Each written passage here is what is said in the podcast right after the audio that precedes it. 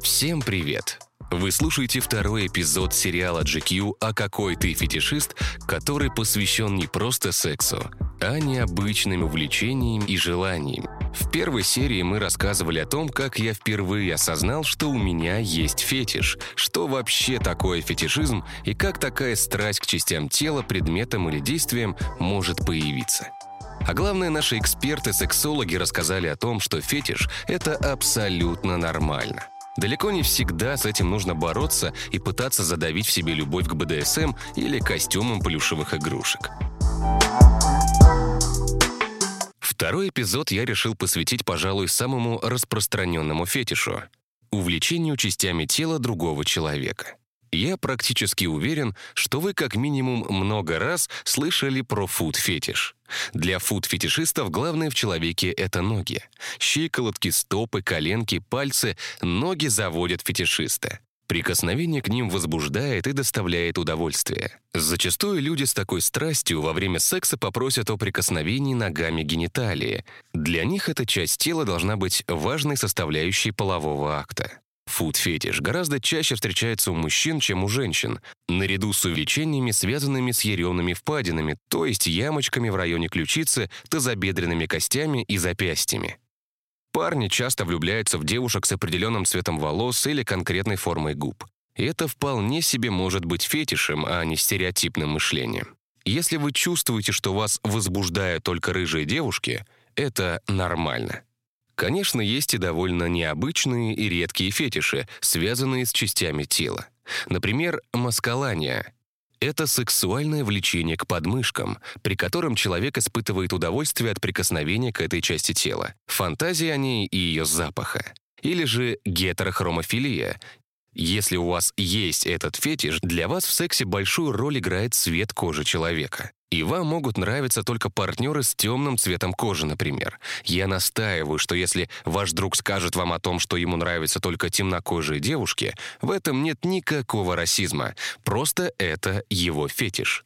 И он имеет право быть с девушками, которые ему нравятся, в которых он влюбляется, которые его заводят. При взаимном согласии, разумеется.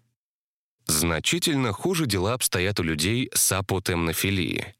Товарищи с этим фетишем испытывают влечение к партнерам, у которых есть травмы или последствия травм. Зачастую речь идет об ампутации. То есть парень испытывает сексуальное влечение только к девушкам, перенесшим ампутацию ноги или руки. Скорее всего, если человек расскажет о таком фетише, его не поймут, осудят и постараются дискриминировать. Такая страсть трудом вписывается в общественные сексуальные нормы, хотя если она устраивает и не смущает обоих партнеров, ничего опасного и нездорового в этом нет. А, например, фуд-фетиш в обществе даже воспевают и культивируют. Об этом сексуальном влечении часто говорят в кино и сериалах. Вспомните, например, Квентина Тарантино. Во-первых, он сам участвовал в сцене, подчеркивающей, что фуд-фетиш — это круто.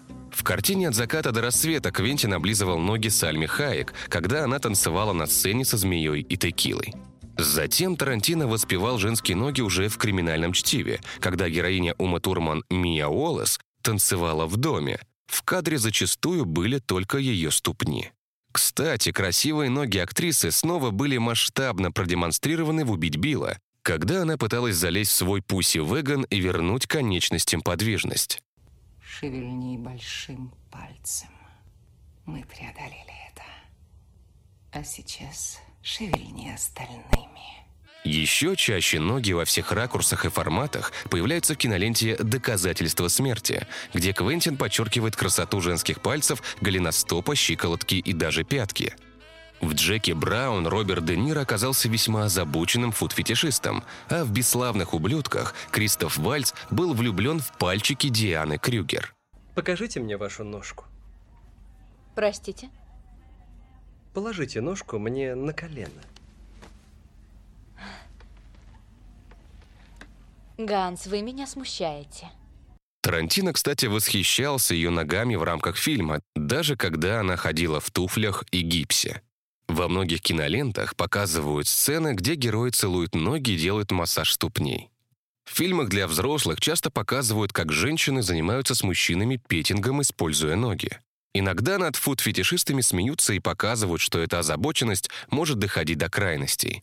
Например, именно так страсть к ногам показана в сериале «Секс в большом городе», когда Керри пришла за очередной парой то ли Манола Бланник, то ли Джимми Чу, и консультант в бутике сошел с ума от ее ступней. Он не постарался спокойно и обстоятельно рассказать ей о своем влечении, а навязчиво продемонстрировал свою страсть, не уважая личные границы. Я бы купила их, но для меня это дорого. Как насчет сделки? Мы только что получили шесть новых моделей. Я еще не видел их на ногах. Мне надо только померить туфли, да?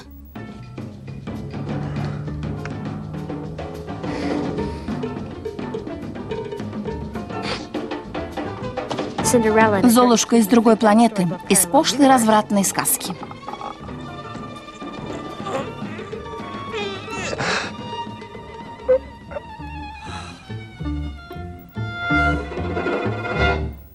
Спасибо. И то, что 15-20 лет казалось забавным, сейчас является серьезным этическим преступлением, которое общество не готово терпеть и прощать. Откуда же растут ноги у фетиша? Спросим у наших экспертов. На самом деле это комплексный вопрос. А, например, есть э, случаи, когда, например, в детстве э, первый раз при мастурбации или первый раз, когда было возбуждение, ребенок почувствовал запах, например, фиалки. И теперь во взрослом возрасте получилась такая фиксация, что он может заниматься сексом только если вокруг благоухают фиалки единого мнения на формирование фети фетишизма не существует. То есть каждый специалист ищет что-то свое. Есть как бы несколько таких тенденций. Да, есть семейная ситуация, да, есть какие-то нездоровые ситуации в семье, травмы, есть какие-то ситуации импринтинга, запоминания, да, какого-то запечатления в психике.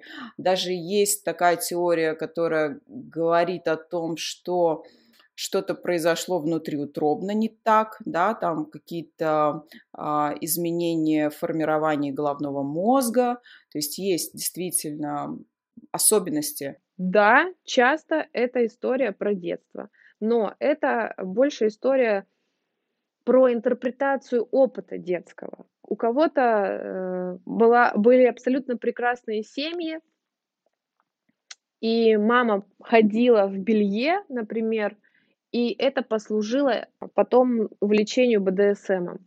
Вот такая вот теория, она как-то такая основная, она психоаналитическая, в общем-то, взяла свою природу и рождение у Фрейда, Самое интересное, что фетишист, он не может выдерживать, получается, целостность другого человека. То есть он не может выдерживать целостность матери, что мать э, без члена, соответственно, он ее как бы расщепляет, да, то есть наделяет ее этим членом. А потом в дальнейшем он не может контактировать с целым объектом, и он расщепляет женщину, да, на грудь, попу, пушок, обувь, сосок, а, да, вот на такие вот объекты. И тогда только может вступать в отношения.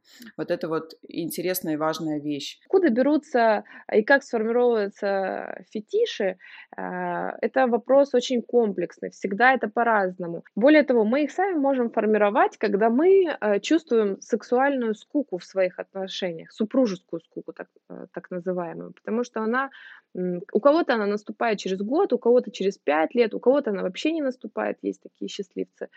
Но если она наступает, то нужно придумывать новые способы сексуальной жизни. Именно тут терапевтическую цель несут условные девиации, кинки-секс, фетиши. Если вы понимаете, что у вас есть фетиш, и вы сомневаетесь, что вашему партнеру это понравится, просто поговорите со второй половиной. Я знаю, что мне нравится БДСМ. И также знаю, что это нравится не всем. Если я влюблюсь в девушку, которая не получает удовольствия от секса с элементами боли, доминирования и страха, то я не имею права ее заставлять. Я не прибегаю к манипуляции, к шантажу, уговорам и спорам. Да, я влюблен, но она не должна идти ради меня на жертвы, если ей не нравится БДСМ. И это не значит, что для меня секс важнее отношений.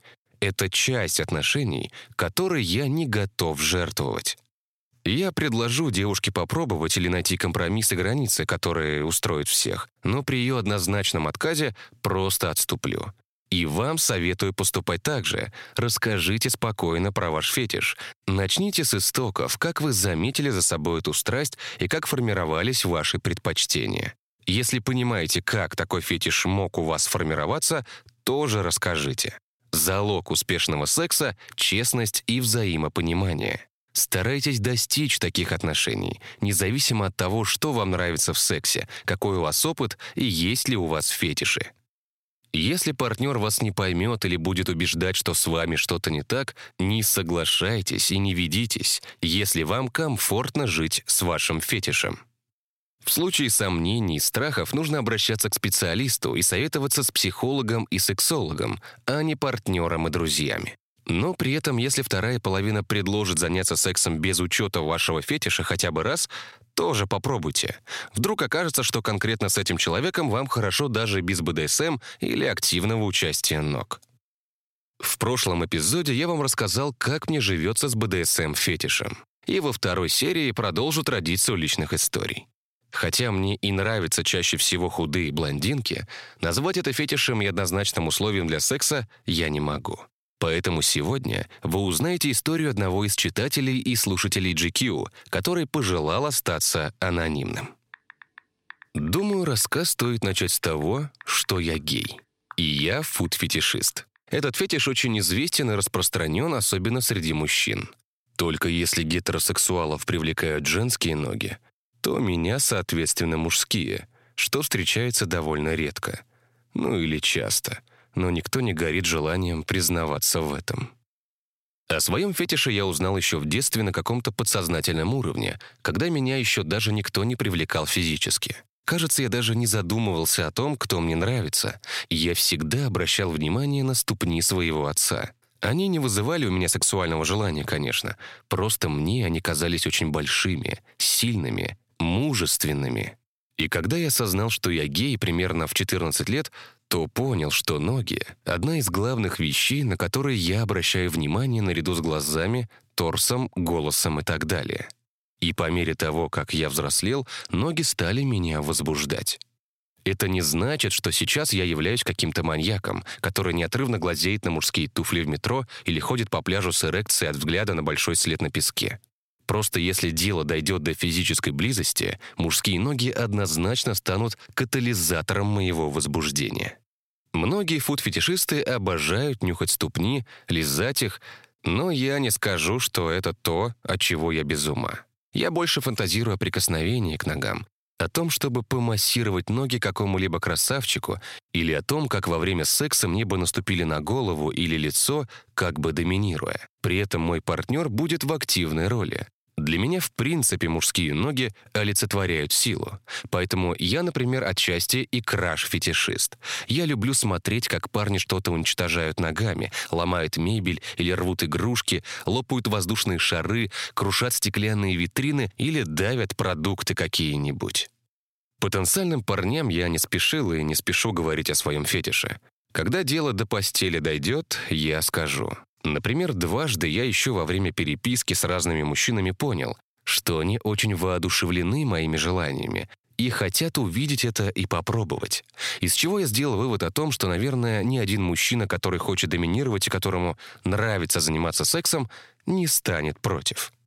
Об этом вне контекста и ситуации я никому не распространяюсь, потому что в сознании многих фетишист — это психически больной человек. Мало того, что ориентация у меня совсем уж не скрепная, так еще и фуд-фетиш.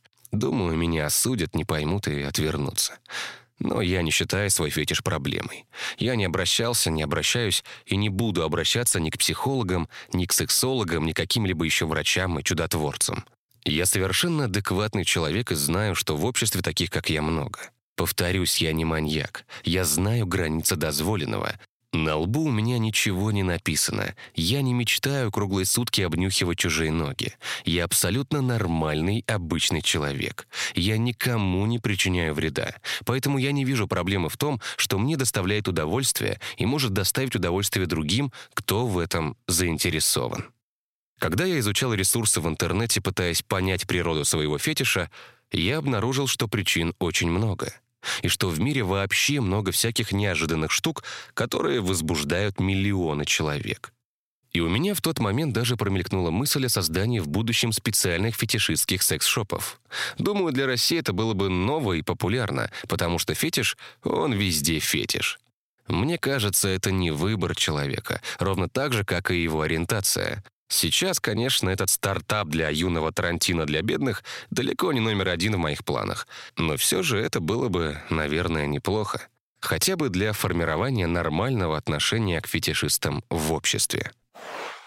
Я во многом с нашим слушателем согласен. Только снова повторяю, что вы смело можете обращаться к психологу, если вам некомфортно жить с вашим фетишем.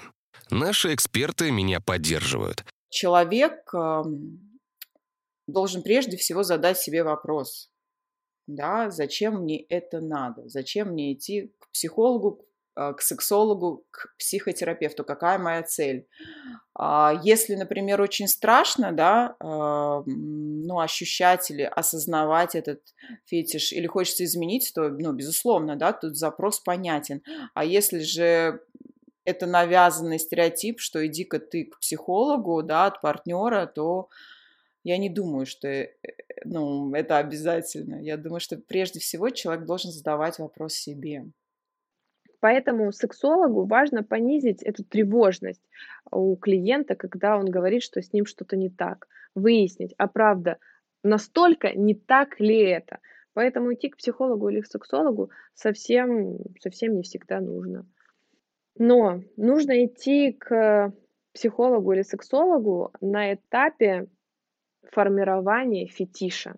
То есть, если вы со своей женой или вы со своим мужем решаете попробовать какой-то новый способ сексуальной жизни, например, это фуд-фетиш, а, то тут нужны четкие договоренности. И вот здесь важен специалист, который объяснит им обоим, что это нормально, что ничего ужасного не будет происходить, что это поможет вам для дальнейшей сексуальной жизни, потому что, а, потому что с молодого человека, например, это снимет ту тревожность, которую он получает ежедневно в мире. И то есть, конечно, если там в, советское, в советском пространстве об этом вообще невозможно было подумать, как это так, то сейчас с каждым днем об этом все проще говорить, и с сексологом еще проще говорить на эту тему. Вы стесняетесь рассказывать партнеру, вы не принимаете себя, нервничаете, переживаете, думаете, что это ненормально, не можете себя контролировать. Причин пойти к специалисту может быть много. Главное не бороться с собой и не игнорировать себя. Учитесь принимать себя, любить и считать, что вы имеете право на комфорт и удовольствие, особенно в отношениях и сексе. Наш слушатель прав, что вы можете заниматься любовью абсолютно как угодно, если ваш партнер тоже разделяет ваши предпочтения.